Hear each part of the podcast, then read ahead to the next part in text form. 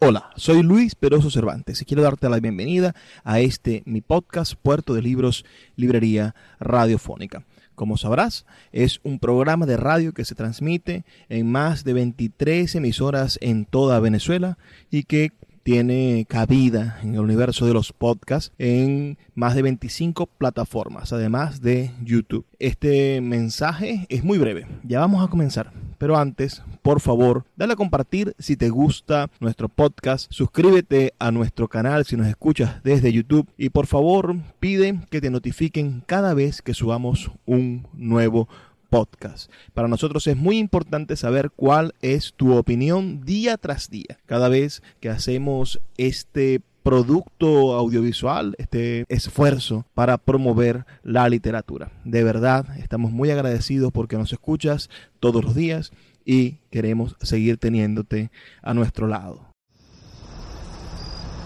Cuando se calma el bullicio de la ciudad y se van apagando las luces de la casa, se enciende la luz del entendimiento. Desde este momento comienza Puerto de Libros, Librería Radiofónica, programa que contiene todos sus elementos tipo A. Puede ser escuchado por niños, niñas y adolescentes sin la supervisión de padres, madres o representantes. Comienza Puerto de Libros, Librería Radiofónica. Este programa llega a ustedes con el apoyo de Puerto de Libros, Librería de Autor. Consulta todas nuestras ofertas en nuestras redes sociales arroba Puerto de Libros. Sultana del Lago Editores, empresa zuliana de servicios editoriales. Conviértete en autor. Contáctalos en su página web sultanadelago.com.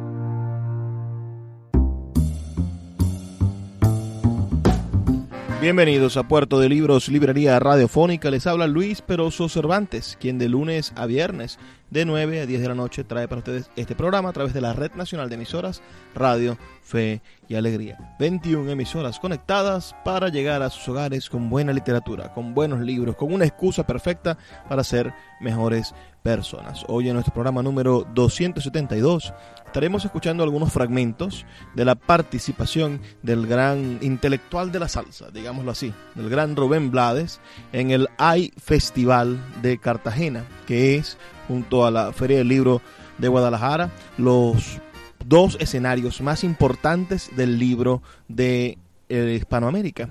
Y esto sin duda es algo más que interesante de poder eh, retratar y reconocer. El festival se hace siempre en el mes de febrero, enero-febrero, y la Feria del Libro de Guadalajara se realiza en el mes de noviembre. Son los dos polos de la gran actividad literaria de del continente. También está la Feria del Libro de Bogotá, la Feria del Libro de Buenos Aires y en España, bueno, la Feria del Libro de Madrid, que, que siempre, o el, o el San Jordi en Barcelona, que siempre hacen esos, esos grandes escenarios del libro. El más grande del mundo, la Feria del Libro de Frankfurt. Pero bueno, vamos a concentrarnos en esta maravillosa conversación que tuvo el, el, maestro Rubén Blades, Rubén Blades, con la periodista Mabel Lara en la última edición, en la edición 2021 del AI Festival de Cartagena. Espero que sea de su agrado, así que envíenme sus comentarios al 0424 672 3597 0424 672 3597 o a nuestras redes sociales arroba librería radio en Twitter y en Instagram, diciéndonos de qué parte del país nos escuchan y por favor dejándonos sus opiniones por allí. Recuerden que este y todos nuestros programas anteriores pueden escucharlos en nuestra página web libreriaradio.org. Pueden suscribirse a nuestro canal de Telegram, Librería Radio, o a nuestro grupo de WhatsApp. También en nuestra página web se encuentran todos los enlaces. Vamos sin más demoras a escuchar a Mabel Lara y a Rubén Blades hablar sobre libros y sobre nuestra América. Empiezo, maestro, Em, acabando espero con un mito, ese cordón umbilical entre Panamá y Colombia. Entiendo que su abuela, Emma Bosques Aispuru, nació en la Gran Colombia por allá en 1800 y que su papá es Samario. ¿Eso sí es cierto? Lo que ocurre es lo siguiente, mi abuela Emma nació en, 1885 en, el departamento, en lo que era el departamento de Panamá, o sea, bajo eh, eh, el, paraguas de la Gran Colombia. Así que para efectos era, había nacido bajo Colombia en el departamento de Panamá. Estando ahí en cinta, fue a ver a sus parientes que tenía en Santa Marta y allá tuvo a mi papá. Pero en Santa Marta habían también Aipurus. Eh, y había una Aipuru, que quizá la Aipuru más famosa, eh, María, Manuelita Sáenz, es Manuelita Sáenz Aispuru, la libertadora del libertador. Era familia de, de, mi abuela. Es decir, el mito se confirma. Sí, tiene su pedazo colombiano. Hay una conexión y Panamá y Colombia están sumamente eh, relacionadas en mil formas, eh, históricamente, no solo geográficamente, históricamente y políticamente y, emocionalmente también. Para empezar en esta conversación, quiero que nos vamos a la fotografía que tiene usted de su Panamá y especialmente de esas figuras femeninas. ¿Qué tan importante fue su abuela para usted? Para mí mi abuela Emma fue vital. Es decir, yo tuve la, fortuna que no tuvieron mis otros hermanos de tenerla ella conmigo desde una edad muy, muy, muy, muy temprana. Eh, ella fue la que me estimuló a través de sus eh, observaciones y conversaciones. Mi abuela me, recogía todos los días después que ella salía del trabajo. Ella trabajaba en el registro civil eh, en la ciudad de Panamá. Cuando salía del trabajo me buscaban, nosotros vivíamos en ese tiempo, habíamos salido de la pensión de, San Felipe, eh, una cuadra, dos cuadras más arriba, a calle 13 Oeste, en Santa Ana, y todas las tardes mi abuela me recogía después que salía del trabajo y me llevaba caminando la calle 13 hacia el final, donde nos sentábamos en las tardes a ver el Mar del Sur. Esa era nuestra televisión. Y allí conversamos mucho. Y mi abuela siempre fue una mujer que nunca, nunca escatimó palabras y nunca tampoco me, es decir, entendiendo que era un niño, pero sin hablarme así como chiquito y esa cosita, sino que me hablaba de frente. Y el episodio más grande, una de las cosas mi abuela, para decirte rápido, una tarde íbamos al cine y en el camino eh, pasó un entierro. Y yo nunca había visto un entierro yo tenía como 3, 4 años, eh, eh, nunca había visto un entierro y le pregunté qué era, ella me explicó todo. Y ahí fue que me enteré que la gente se moría. Y yo, pensaba que a mí no se me había ni ocurrido eso de que te morías, que te ibas a ir de aquí algún día. Y cuando me di cuenta, le pregunté a ella, ¿eso quiere decir que tú también te vas a morir, abuela? Y ella me miró y me dijo, sí, y me dijo, ¿y tú también? O sea, así, esa relación con ella fue una relación tan especial. Es decir, y me, me dio mucha confianza. Siempre respondía a mis preguntas y siempre me estimulaba a pensar eh, desde niño. Yo, yo soy escritor por ella, básicamente. Sí, maestro, pero usted no, no escribía canciones, escribía poemas. Sí, y cuentos cortos. ¿Era lo que hacía? ¿Por inspiración de la abuela? No, lo que ocurre es que nosotros, es decir, bueno, por la inspiración de Emma, en el sentido de que Emma me enseñó a escribir y a leer en la casa antes de que yo llegara formalmente al primer grado. Así que cuando yo, cuando yo entré al primer grado de la Escuela República de Francia, en Panamá, en la ciudad, en la ciudad de Panamá, yo sabía leer y escribir. La mayoría de los que estaban conmigo no, estaban aprendiendo. Así que cuando se celebraron el primer, eh, un, festival de cuentos infantiles de primero a sexto grado, yo, yo participé y gané. Claro. Esa fue mi primera, mi primera experiencia, ¿no? De, que, pensé, bueno, yo puedo escribir. Em, pero eso fue mi abuela, básicamente. Si mi abuela no me enseña tan temprano a leer y a escribir y a pensar, que eso es sumamente importante. La gente cree que la escuela es nada más para aprender como un loro. A, a mí memorizar, no. La educación es aprender a pensar. Inteligencia quiere decir leer entre líneas, inteligere, no, es memorización. Nosotros creemos que enviar a la gente a la escuela para que memoricen cosas, eso demuestra que son inteligentes. No, eso demuestra que tienen la capacidad de un loro de aprender cosas, de memorizar cosas. Un loro no, no, no necesariamente creo que aprende, memoriza. Ella me enseñó a pensar y eso es sumamente importante y eso es algo que en las escuelas debemos desarrollar, enseñar a los estudiantes a pensar, no a memorizar. Sin duda, ya le voy a preguntar por esa, esa inquietud suya por el conocimiento, pero hay un parteaguas en su vida a propósito de escribir. Y es el 9 de enero de 1964, porque lo que uno dice es, pues es un joven, 15, 16 años, pero su primera producción, su primera obra, además grabada en Panamá, que graban los Bush y los Magníficos, es sobre un momento que siento yo, y usted me va a confirmar, es el parteaguas de la crítica social y la inquietud por la justicia social. ¿Qué fue que pasó? Bueno, ahí hay un... 9 de enero efectivamente fue mi primer poema, ya diría cuasi adulto, yo tenía 15 años. Las otras cosas que he escrito, eh, que había escrito eran cosas muy simples, eh, o sea, y no terminadas. 9 de enero, a raíz de, los disturbios que, eh, produjeron eh, las tropas de Estados Unidos en Panamá, eh, que causaron 500, nosotros tuvimos 20, muertos y, más de 500 heridos.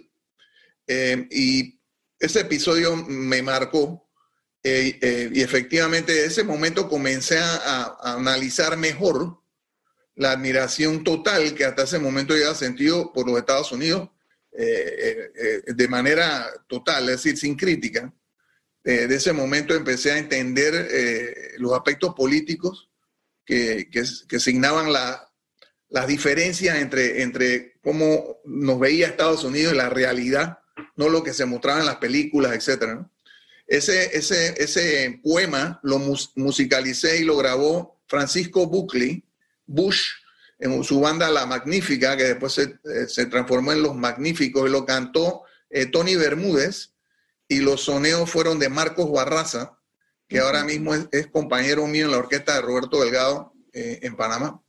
Pero ese para mí fue, esa fue mi primera canción, pero quiero aclarar una cosa, en ese momento también me habían influido ya en términos de lo que era la posibilidad de la música como un vehículo de información, eh, la música popular como medio para eh, documentar cosas, eh, un grupo de Brasil llamado Jongo Trio, J-O-N-G-O, dos, dos, escritores brasileños, Teo Barrios, que escribió Menino de Laranjas, El Niño de las Naranjas, y Marcos Valle, que con su hermano ah, habían escrito de Ninguém, La Tierra de Nadie ya esos dos temas em, que había escuchado a través de un músico, Anel Sanders, que trabajaba con la banda del conjunto latino de Papi Arosemena, que fue el primer grupo con el que mi mamá y mi papá me dejaron participar cuando tenía como 16 años,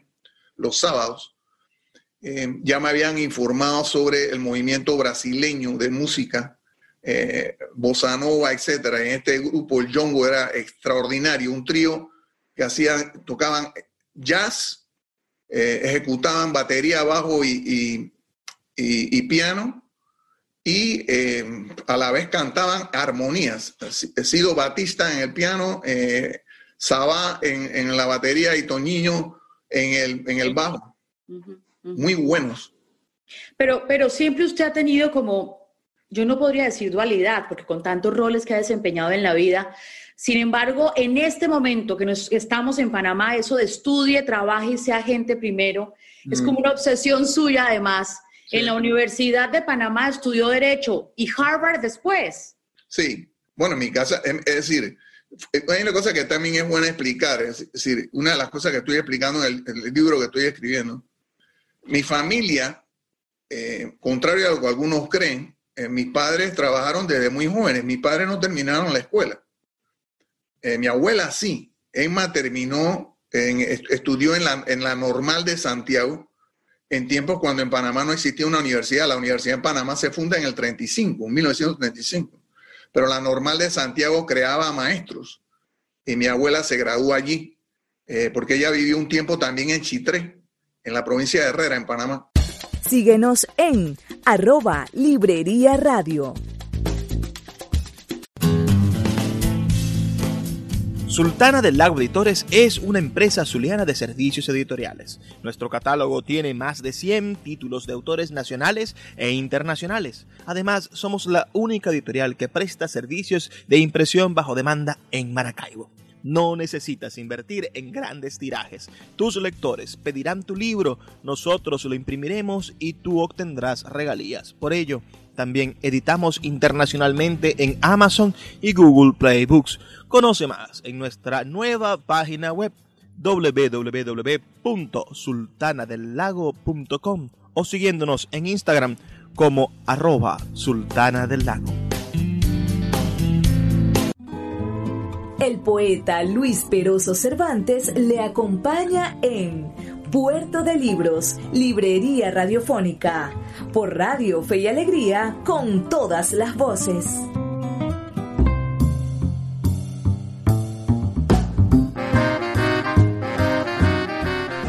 Seguimos en Puerto de Libros, Librería Radiofónica. Estamos escuchando la conversación del iFestival de Cartagena con Rubén Blades y la periodista Mabel Lara. Espero que sea de su agrado. Vamos a continuar porque creo que no tiene ningún desperdicio. Envíenos sus comentarios al 0424-672-3597. Tenía que estudiar usted, tenía que estudiar, el primero que se graduaba. Ah, sí, sí, sí, perdón. Entonces, yo fui a la Universidad Nacional porque era gratuita. La gente cree que porque yo soy abogado, mi familia tenía dinero y yo tenía la, la, fortuna, pues, de poder eh, de manera ociosa, es decir, dedicarme solamente a... No, no, no. Mi familia no, no, terminó la escuela. Yo, gracias a Dios, fui a la Universidad de Panamá, a la Facultad de Derecho y Ciencias Políticas, porque era gratis. Yo pagué nada los primeros dos o tres años y después pagaba 20 dólares por semestre. Hmm. Ese es otro argumento también para que la, educación sea gratuita, que la gente tenga entrada a la educación, que no, las, que no la impidan a través de, de costos extraordinarios, ¿no? Y la calidad de la Universidad Nacional era excelente. Yo me gradué en Harvard muchos años después. Yo me gradué en Harvard a, y a los 36, 37, pero yo fui a la Universidad Nacional, empecé cuando tenía 18 años. Hay un cuento... Ya los 24, perdón. Sí, y ya vamos a, pasar a la etapa en Estados Unidos, que es la revolución de, la cultura salsera. Pero hay un cuento buenísimo que me averigüé con unos amigos suyos en Panamá, que su mamá cuando usted salió dos veces hacia Estados Unidos y la primera vez que salió de allá, su mamá no sabía qué hacer con usted, porque decía que usted iba a ser o presidente o presidiario. ¿Eso fue cierto? bueno, mi mamá tuvo muchas, muchas salidas como esas. Y ella dijo eso una vez, una discusión pero la primera vez que yo fui a Nueva York eh, fue por varias razones. Digo, primero, que fue cuando hice el, disco, el primer disco de Panamá, Nueva York. Y otra vez, como toda mi vida, fue una cuestión no planeada. Yo me había retirado de la música porque el decano de la Facultad de Derecho y Ciencias Políticas, Dulio Arroyo, me había llamado a capítulo, me llamó a su despacho porque el profesor Narciso Garay, que era el profesor de Derecho Civil, y uno de los filtros de la universidad, de, la Facultad de Derecho, igual que lo era el decano Dulio Arroyo, me vio tocando con un grupo en Panamá, Los Salvajes del Ritmo, y, se paró frente a mí esa noche a verme. Estábamos tocando en una casa, una residencia privada, una fiesta de cumpleaños, y cuando llegó a la universidad el lunes, se lo dijo al, al decano y el decano me llamó y me preguntó, ¿usted va a ser músico o va a ser abogado? Porque no puede ser las dos cosas. Y ese fue el fin de la música para mí. Es decir, hasta que llegó el momento en que me llamó Bush porque estaban haciendo un, estaban, iban a hacer una grabación, la primera grabación en, el, en discos ismeños, en una fábrica de discos que se acaba de hacer en Panamá, y quería que yo fuera a cantar. Y le dije, yo no puedo cantar, hermano, porque me voy a un problema en la universidad. Y además le dije, él tenía su cantante, Chombo Castro. Era una gran situación, una gran oportunidad, un gran honor cantar primera vez que iba a cantar un panameño en un estudio en Panamá. Y yo le dije, Chombo, eso yo no le voy a quitar eso a Chombo, esa, esa oportunidad a Castro. Y entonces la cuestión es que me dijo, por favor, vente porque queremos que la cosa suene bien, haz coro. Pues le dije, ok, voy haciendo coro nada más. Y hablé con Chombo Castro y le pregunté que si estaba bien. Y Chombo me dijo, sí, Rubén, muy, muy noble él siempre. No, hombre, Rubén, Anel Chombo Castro me dijo, sí, hombre, no, no, ven, Rubén, no hay problema. ¿Qué ocurre? Uno de los músicos de Bush se perdió y no llegó, no pudieron tocar todos los arreglos. Y Benito Guardia, que era el pianista, me dijo, Rubén, cántate el ratón, ¿eh? Cántate algo, improvisa ahí con... Entonces tocaron el ratón, que era de Cheo Feliciano, a quien yo admiro y admiraré toda mi vida y era mi modelo. Eh, y estaba esa noche, ese día, esa tarde ahí Pancho Cristal, que era un productor de Nueva York, que había ido a supervisar la cuestión del estudio. Y la idea era que la banda tocara y así se daban cuenta y verificaban que todos los micrófonos y todo había sido puesto de la manera correcta. Y la consola y tal y cual. Y cuando Pancho Cristal me oyó cantar, yo copiaba a Cheo. Cuando me oyó, dijo, pues suena como Cheo y vino donde mí. Y a raíz de ese contacto fue que surge la oportunidad para mí hacer el álbum de Panamá, Nueva York.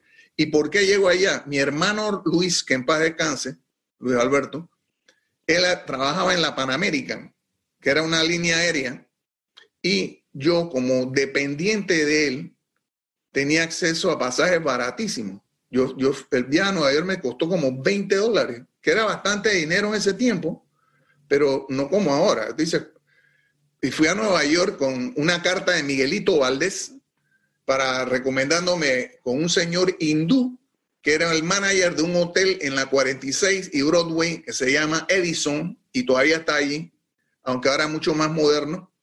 Y llegué a Nueva York. ¿Y por qué fui allá? Porque mi mamá tenía mucho temor de que después que cerraron la facultad de Derecho, yo me fuera a meter en problemas con grupos armados y tal y cual.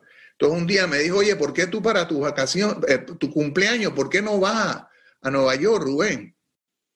Y es mi mamá, mandame a mí a Nueva York. Ese es como mandar a Pinocho a, la tierra de, los dulces, eso. Digo, Yepeto no lo hubiera mandado nunca para allá, pues se, me queda. Y, pero mi mamá prefería que yo me terminara en la música que en, que problemas. Así que fui, así que así fue que yo llegué a Nueva York la primera vez. Llegué, estuve cuatro semanas, hice mi disco, me regresé a Panamá, la facultad la abrieron a las semanas, porque el asunto para mí era que yo tenía, como, te, como tú dijiste, y para mí pesaba mucho eso, ser el primero en mi familia inmediata en graduarme de la universidad.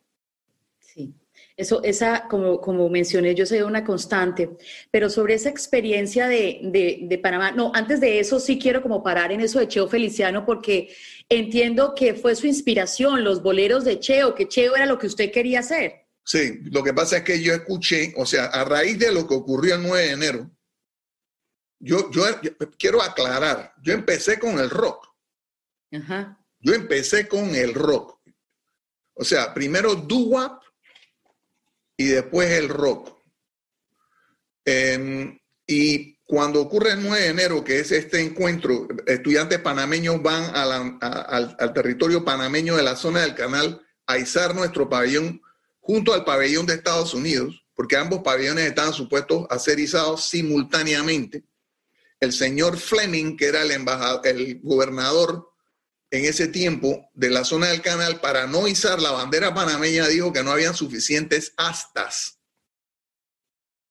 para ponerla en todos los sitios públicos y, y, arrió el pabellón norteamericano, cosa que enfureció a los Sonians, que así eran que se denominaban los que allí vivían, y ellos subieron su bandera y un grupo de institutores del Instituto Nacional, alumnos, fueron allá a la zona, a la escuela de Balboa, para elevar el pabellón nacional. Allí se formó un forcejeo con eh, civiles de la zona del canal, la policía intervino de la zona del canal y los estudiantes con el pabellón rasgado corrieron hacia, hacia el límite, que era la separación entre Panamá y, la zona del canal, y comenzaron los, los conflictos que, como te dije, causaron 21 muertos y 500 heridos.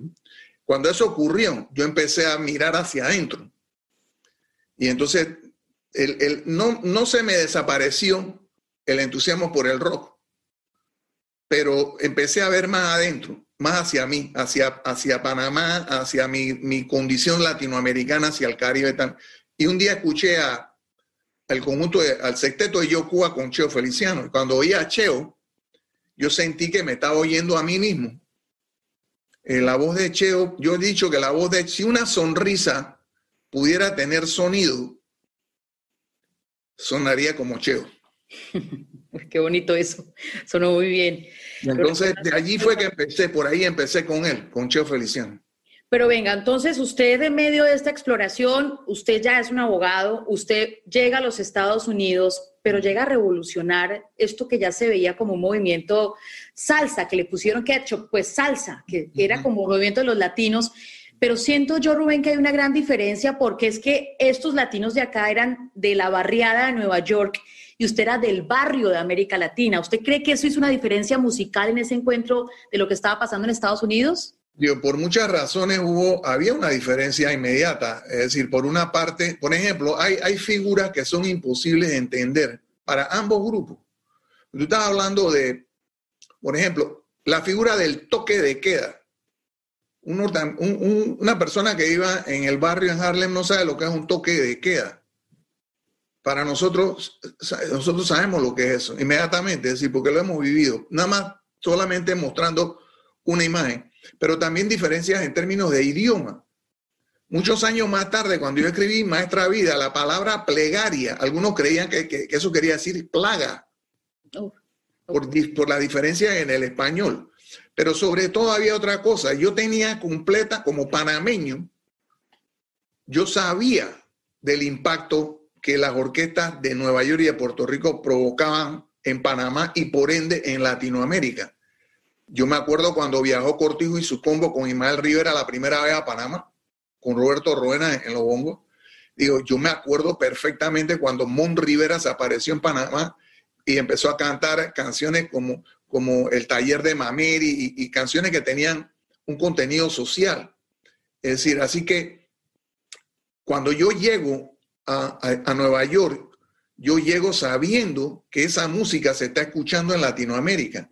Los que están en Nueva York no tienen una idea, en mi opinión, modestamente, y lo digo sin ánimo de polémica, yo no creo que los, que estaban en Nueva York, con la excepción de Willy Colón, yo creo que los que estaban en Nueva York no entendían realmente el impacto de lo que estaban produciendo cuando viajaban.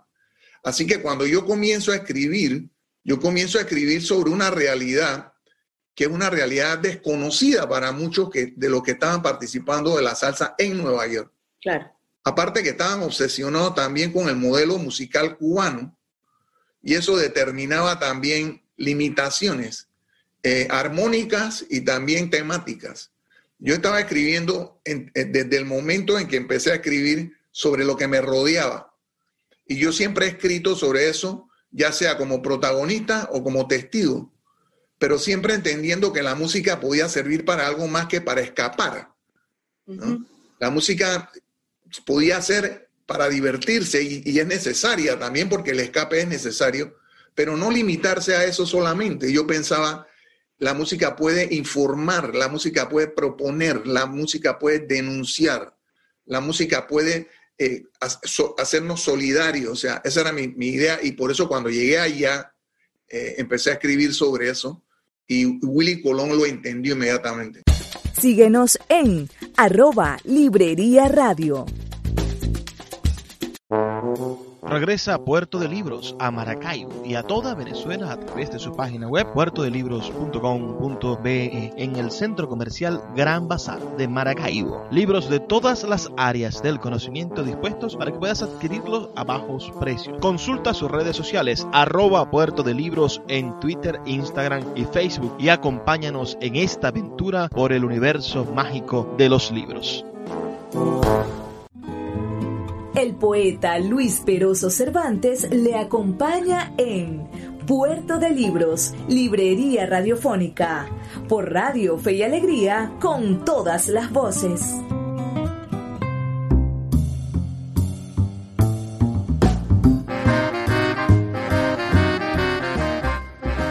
Seguimos en Puerto de Libros, Librería Radiofónica, escuchando estos fragmentos de la conversación que tuvo el maestro Rubén Blades con la periodista colombiana Mabel Lara en el marco de la Feria del Libro de Cartagena, el High Festival. Esa maravillosa iniciativa que nosotros aplaudimos y reconocemos como única en Latinoamérica. Espero que algún día Venezuela vuelva a tener una feria del libro digna de ser ejemplo para el mundo. Mientras tanto, bueno, disfrutemos el mundo virtual y estas um, estos archivos, estos nuevos acervos culturales que se generan gracias a las actividades virtuales. Disfrutemos, disfrutemos, disfrutemos de, estas, um, de este recorrido por la vida y por las ideas del gran Rubén Blades. Pablo Pueblo, hijo del grito y la calle, de la miseria y el hambre, del callejón y la pena, Pablo Pueblo, y eso tan bello que usted dice en esa canción, la ropa allá en los balcones, que hemos visto mucho de este continente. ¿Por qué esa inquietud suya, Rubén, por la calle, por la barriada, por la esquina, por la clase trabajadora? Bueno, es que eran, una, eran un reflejo de mi casa. Es decir, en mi casa se trabajó. Mi mamá murió sin vacaciones. Como murieron la mayoría de las madres del barrio donde yo, yo, yo me donde crecí y me desarrollé.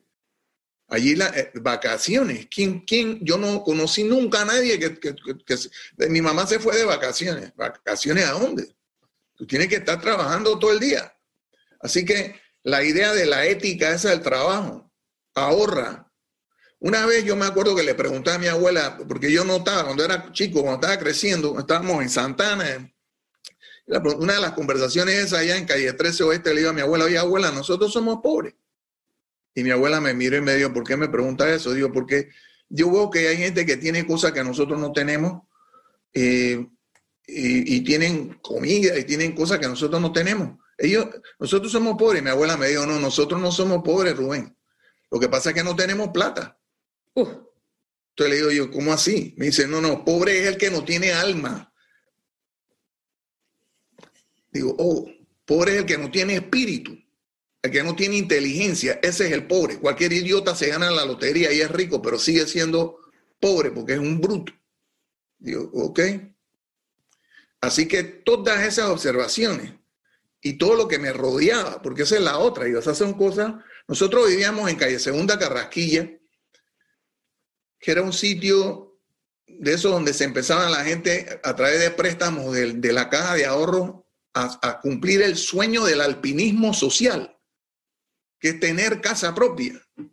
Todo el mundo soñaba con tener una casa propia. Y entonces aparecieron los préstamos estos y milagrosamente la, mi papá y mamá calificaron y, comenzaron la construcción del sueño de ellos de toda su vida, la casa propia, que no era para ellos, era para dejárnosla a nosotros. Porque los padres siempre están pensando a los hijos. Vamos a dejarle esto a ustedes, tal y cual. Así que, pero, pero sudando, y la gente que estaba alrededor, había de todo. Había gente que tenía tocadisco. La mayoría no tenía eso. Había gente, una o dos familias tendrían televisión, la mayoría no tenía eso.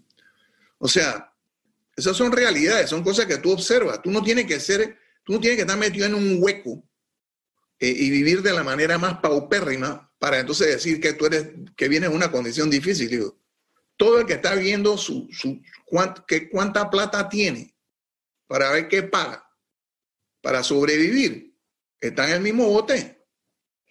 Así que, digo, la suerte que yo tuve es que tuve a los padres que tuve, a mi abuela que tuve, a los maestros eh, que tuve y maestras, y a los barrios que tuve, porque todo el mundo era, eh, eran gente centrada. Digo, y siguen siendo mis amigos hoy. Yo la mejor inversión que hice en mi vida fueron mis amigos. La mejor inversión de mi vida son mis amigos. Gente que me conoce hace 50 años o 60 años. Esa gente sabe exactamente cómo soy y yo sé quiénes son ellos. Y son gente correcta. Y me sé los sobrenombres de todos, todavía. Por ahí hay uno que, y como anécdota, sé que escribió Vino Añejo, que fue compañero suyo. Roberto Cedeño, el doctor Cedeño, y no solamente un excelente músico, ¿no? Y que también tuvo su problema, porque él tenía un profesor de anatomía, si no me equivoco, Pirro. ¡Qué memoria, Rubén! ¡Qué memoria! que le dijo, no lo quiero ver más tocando guitarra por ahí. Así como Garay fue y, me sapeó, como dicen en Panamá, con el, con el decano, y que ese tipo anda por ahí cantando. Y, y, Roberto y yo estábamos en los salvajes ritmos, en el mismo grupo, así que ese era como el grupo de los universitarios. Y le dijo Pirro, no te quiero ver más cantando. Entonces Roberto cuando salía en, la, en, los, tocando una guitarra extraordinaria, cuando tocaba eh, en, la, en el TV2, ya no lo podían enfocar a él, tenían que enfocarle nada más las manos, si no se buscaba un lío con Pirro.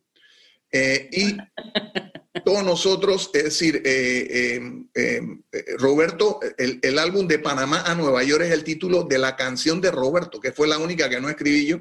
Y Roberto tiene otra cosa también que hay que admirar.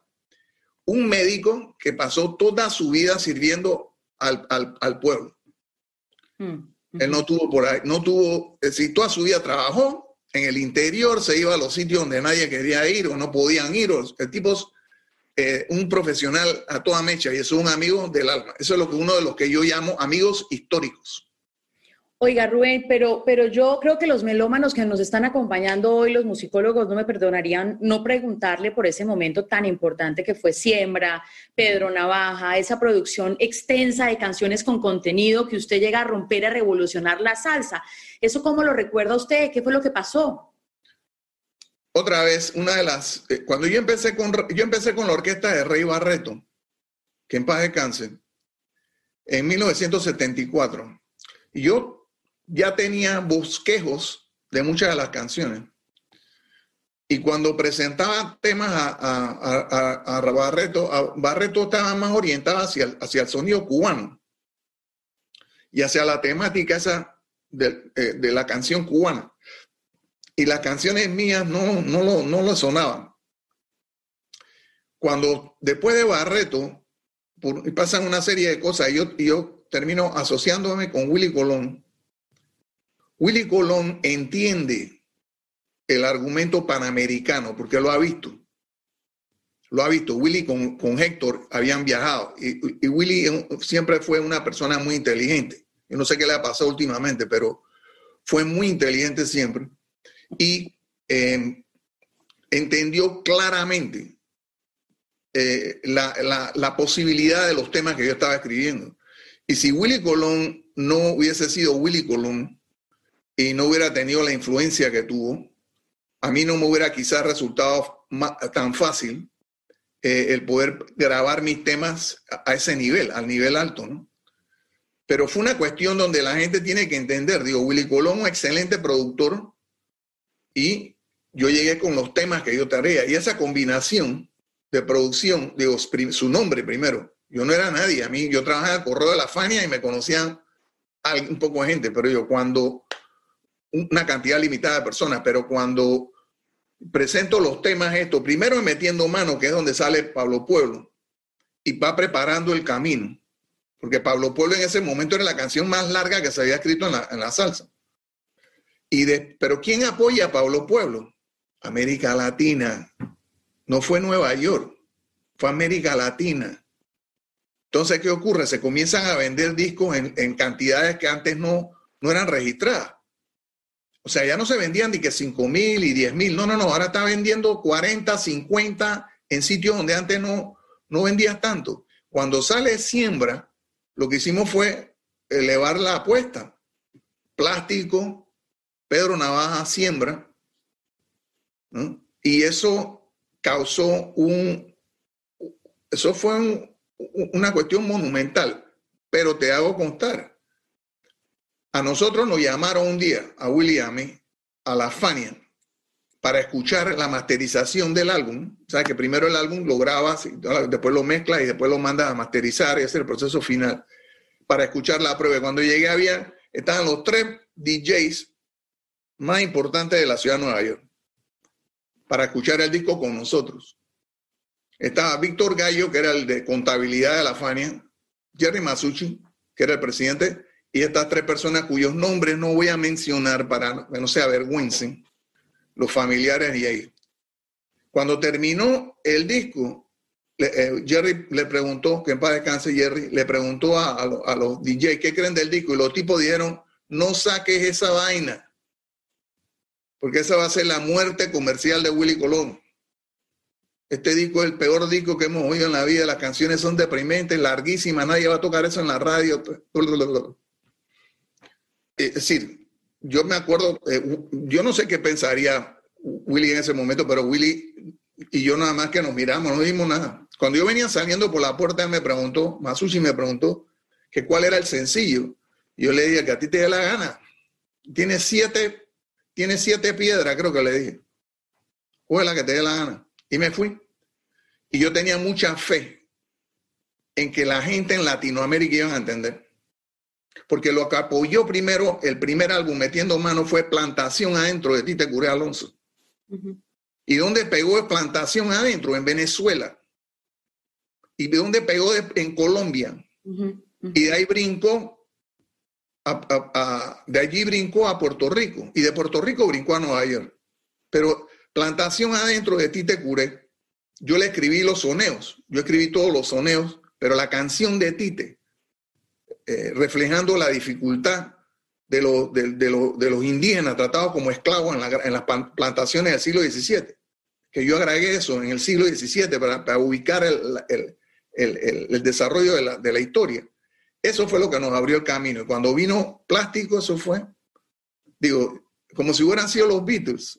Nosotros teníamos en el hit parade de Venezuela, que era, entraba todo el mundo en ese hit parade. Nosotros en 10 números, en 10, los 10 primeros teníamos 5 o 4.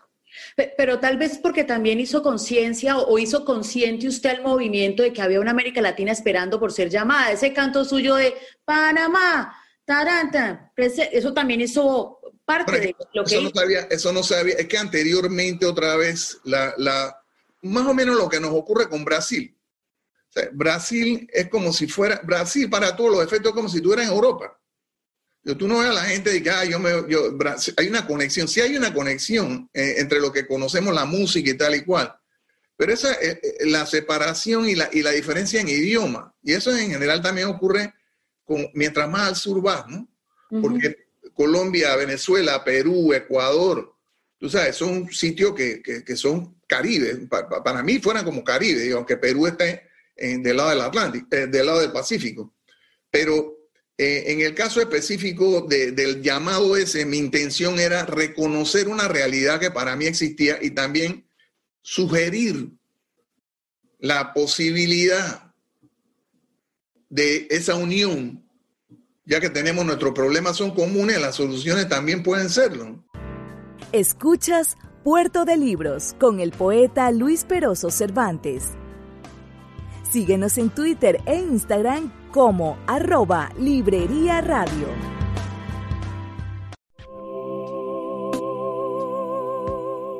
Si te gusta nuestro programa, puedes apoyarlo con un pequeño aporte mensual de 2 dólares.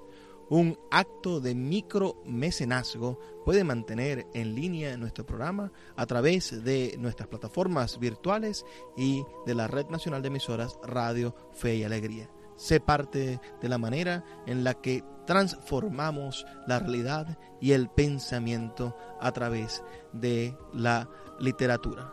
Apóyanos para seguir llevando a tus hogares Puerto de Libros, Librería Radiofónica. Más información al 0424-672-3597. El poeta Luis Peroso Cervantes le acompaña en Puerto de Libros, Librería Radiofónica, por Radio Fe y Alegría, con todas las voces.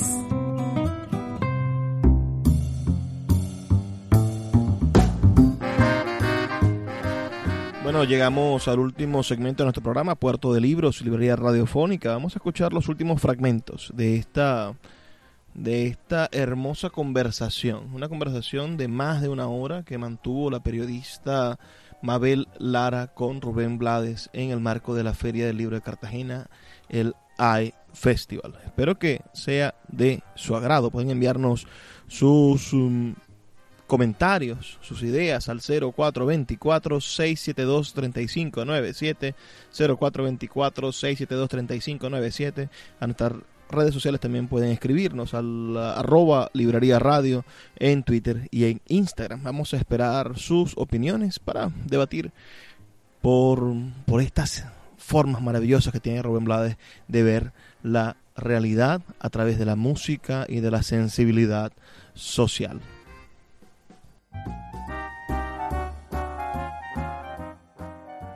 Yo canté en Los Muchachos de Belén un soneo que decía, ven América Latina, vámonos a guarachar. Y es la primera vez que se menciona América Latina en, el, texto, en el contexto de un soneo de salsa. Cosa extraordinaria, tan extraordinaria como que en, Nueva York no se hubiera escrito una canción para el subway, para el tren subterráneo, fuera de la que escribió el gran Duke Ellington, Take the A-Train. La primera canción que se escribe sobre el tren subterráneo de Nueva York la escribe un panameño, este servidor, que acaba de llegar a Nueva York y que tenía que usar el tren todos los días. El número 6. ¿Cuál es ese? ¿Cómo se llama? El número 6. Mm. La grabó Bobby Rodríguez y la compañía. Sí. En 1975.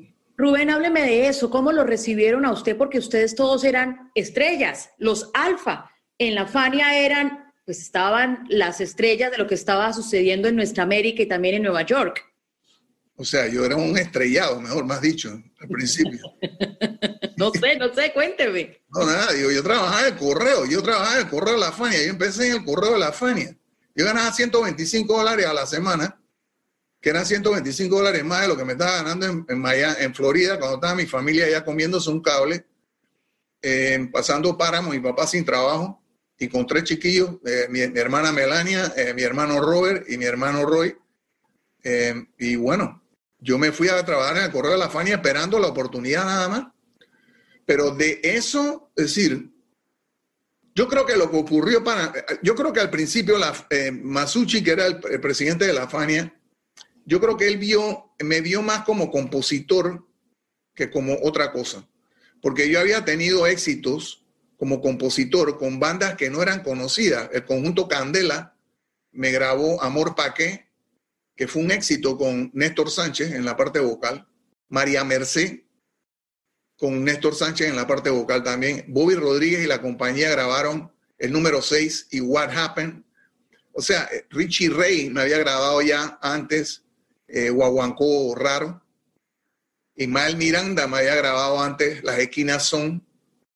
Uy, Cipriano Armenteros. O sea, yo me había dado a conocer más como, para él, yo era más un compositor que otra cosa. Así que me dieron la oportunidad de cantar después que Barreto me llama, porque yo estaba en el correo trabajando solamente en el correo de la Fania. Yo, pegando discos y empujando una carretilla todos los días de las 57 y séptima hasta las 52 y octava, entre octava y novena, llena de Sí, pero ¿cree usted que un poco también la tensión, si se puede llamar en ese momento como detención de su paso tan exitoso con Willy Colón, es que usted reemplaza a una... Fue después, eso fue, es que a mí me, a mí me, perdona que te interrumpa, a mí me nombraron en la Fania antes de los muchachos de Belén, yo estaba todavía con Barreto saliendo en, ese pedacito. Eso fue como en el 75. Sí.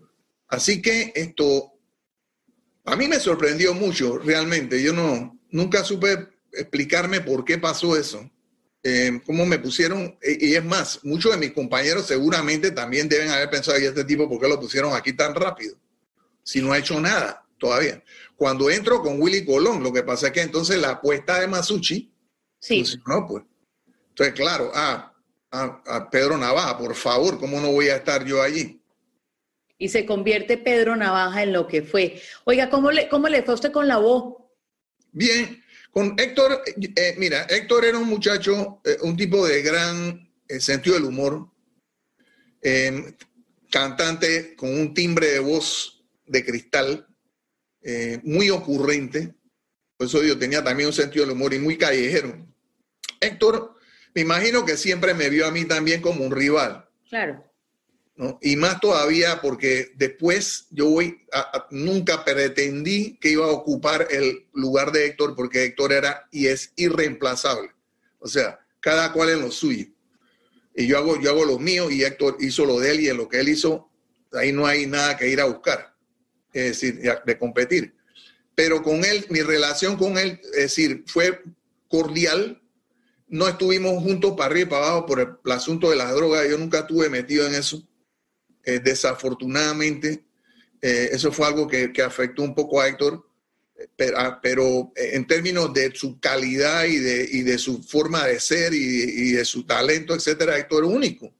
Y yo siempre lo admiré y lo admiro hoy y me pareció un tipo excelente.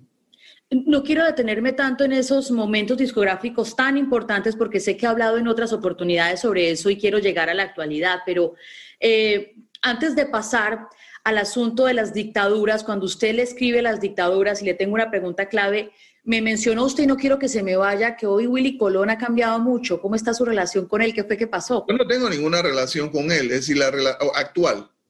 Pero eso no quiere decir que yo no reconozca su, la contribución que él hizo a mi carrera, ni tampoco que yo desconozca la calidad de lo que hizo, ni la importancia tampoco.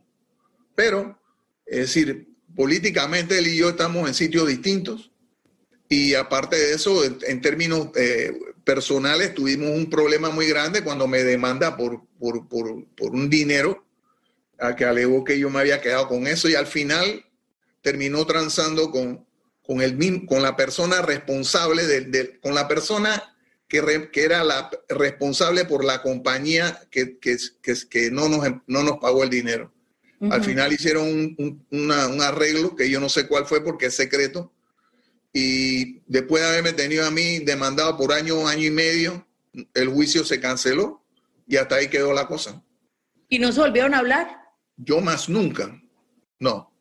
No porque a mí, es decir, a mí hay cosas que, él, él, otra vez, todo el respeto a su trabajo y a las cosas que hizo y agradecido siempre, pero hay ciertas cosas que para mí, y eso él lo debe entender, porque él dice que él es el malo y que él es de la calle. Yo, yo vengo de un barrio donde la gente no actúa en manera incorrecta. Y ese, es el barrio mío. Él dice que yo soy un turista en los barrios que yo no conozco. No, señor. Yo tuve en un barrio y en mi barrio la gente era correcta. Y una de las cosas que nosotros hacemos es que como varones pasó, ok, bien, pero de eso a volver a cometer eh, eh, la recaída esa, más nunca en mi vida. Salió maestro usted también muy bravo con la Fania, se sintió como maltratado. No bravo, sino que era simplemente, mira, Masucci era un tipo encantador y era un tipo que le gustaba la música, a Jerry Masucci le gustaba la música y nadie puede negar que Jerry Masucci dio la oportunidad a, a todos nosotros, a mí, de darnos a conocer. Pero el asunto no era, ok, yo te doy mi talento y entonces ahora esto, tú te quedas con, con el, todo el producto de mi talento. Claro. No, eso no es así. Yo tengo una buena relación con la banda, pero yo no, con la banda en Panamá, por ejemplo, o con Seis del Solar.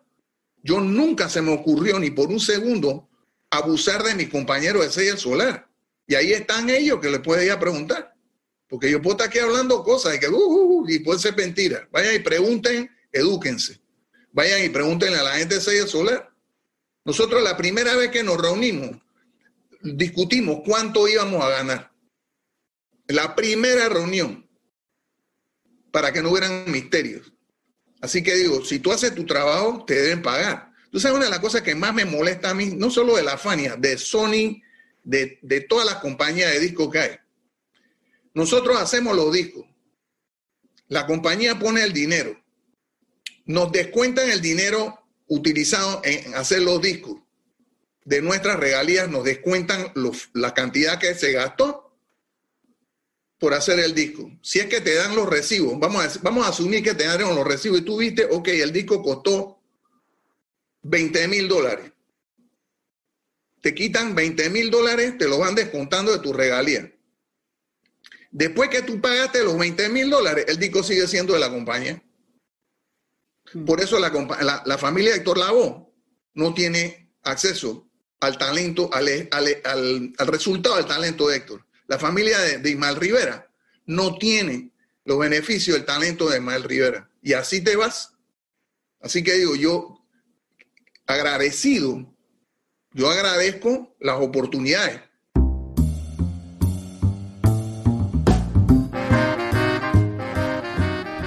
bastante polémico este, este último fragmento de esta conversación. Eh, sucede lo mismo, creo yo, con los escritores. Los escritores de, ganan el menos del 10% en la mayoría de las editoriales, menos del 10% de la ganancia total que produce un libro. Solamente editoriales conscientes, como Sultana del Lago Editores, le ofrece a sus autores, bueno, una ganancia verdaderamente significativa. Nosotros le ofrecemos el 60% de las regalías a nuestros escritores porque nuestro sistema de impresión bajo demanda nos los permite. Ahora, en cuanto a esta conferencia, todavía faltarían unos 10 minutos más de ella, 10, 12 minutos de esta conversación maravillosa que hemos tenido que, fragmentar en diferentes partes. Ah, y él iba a continuar hablando sobre, sobre García Márquez. Los invito a buscar en nuestra página web el programa que dedicamos a la relación entre, entre Rubén Blades y García Márquez. Espero que sea ese también un programa de su agrado. Pronto estaremos también desarrollando un programa con, comentando y hablando del disco Ojos de Perro Azul, que es todo un disco dedicado a musicalizar en salsa los cuentos de Gabriel García Márquez. Espero que haya sido un programa de su agrado. Por favor, déjenme sus comentarios al 0424-672-3597 o a nuestras redes sociales arroba librería radio en Twitter y en Instagram. Recuerden visitar nuestra página web que es libreriaradio.org y escucharnos de lunes a viernes de 9 a 10 de la noche por la Red Nacional de Emisoras Radio Fe y Alegría. Ha sido un inmenso placer trabajar para todos ustedes. Y no me queda más que pedirles, casi que suplicarles, por favor, sean felices, lean poesía.